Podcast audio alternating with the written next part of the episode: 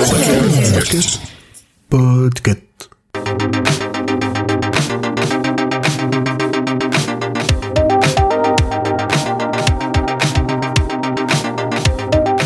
Bonjour, bonsoir à tous, ici Noémie du podcast So It. Je viens aujourd'hui vous parler d'une adaptation d'un livre historique avec qui j'entretiens une relation particulière. Ce film, c'est Monuments Men, qui adapte le livre presque éponyme de Robert M. Hetzel et de Brett Twitter, dont le titre en français est Monuments Men, Rose Valland et le commando d'experts à la recherche du plus grand trésor nazi. On va tout de suite évacuer un sujet.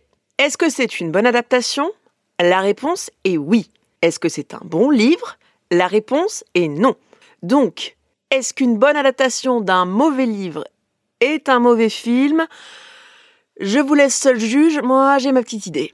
Deuxième point important, si vous voulez un éclairage drôle et brillant sur le contexte historique, je vous conseille l'épisode du podcast Parole d'histoire du 9 mai 2020 autour du film avec une excellente invitée, Ophélie Jouan, qui écrit des livres et sa thèse sur ce sujet. Bon, trêve de galéjade. De quoi donc est-ce qu'il retourne dans Monuments Men? C'est un film historique américano-allemand, écrit et réalisé par George Clooney, qui fait sans doute un très bon café. Le film est sorti en 2014 et il est disponible sur la plateforme Disney ⁇ et ça dure un peu moins de deux heures. La scène commence en 1943 par George Clooney qui explique à nous et au président américain qu'il faut sauver l'art du monde parce que c'est l'âme du monde.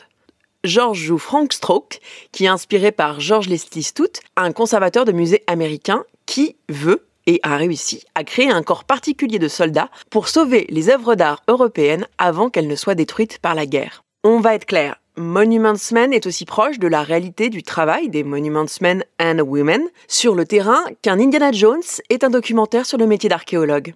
Ceci étant posé, on suit une joyeuse troupe de bras cassés d'historiens de l'art, plus ou moins alcooliques, déshonorés ou français, ce qui semble être une tare, qui s'entraînent en Angleterre avant de partir pour l'Hexagone, sur le front, pour récupérer les œuvres volées par les nazis.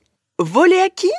On aura un ou deux indices visuels, mais clairement la question ici n'est pas la spoliation des œuvres aux juifs, mais bien la rédemption de nos héros qui vont essayer de sauver les œuvres qui les ont marqués quand ils étaient petits, avec un MacGuffin d'anthologie en la personne d'un panneau du retable de l'agneau mystique et de la Vierge de Gand. On est sur un casting en or, George bien sûr, Matt Damon qui joue James Granger qui reprend la vie de James Rorimer, le papa de Downton Abbey, Hugh Bonneville qui joue Ronald Balfour, mais aussi Bill Murray, Kate Blanchett et Jean Dujardin, So French, ce qui nous a permis d'avoir mille entretiens avec lui qui imite le chameau devant l'ensemble d'Hollywood.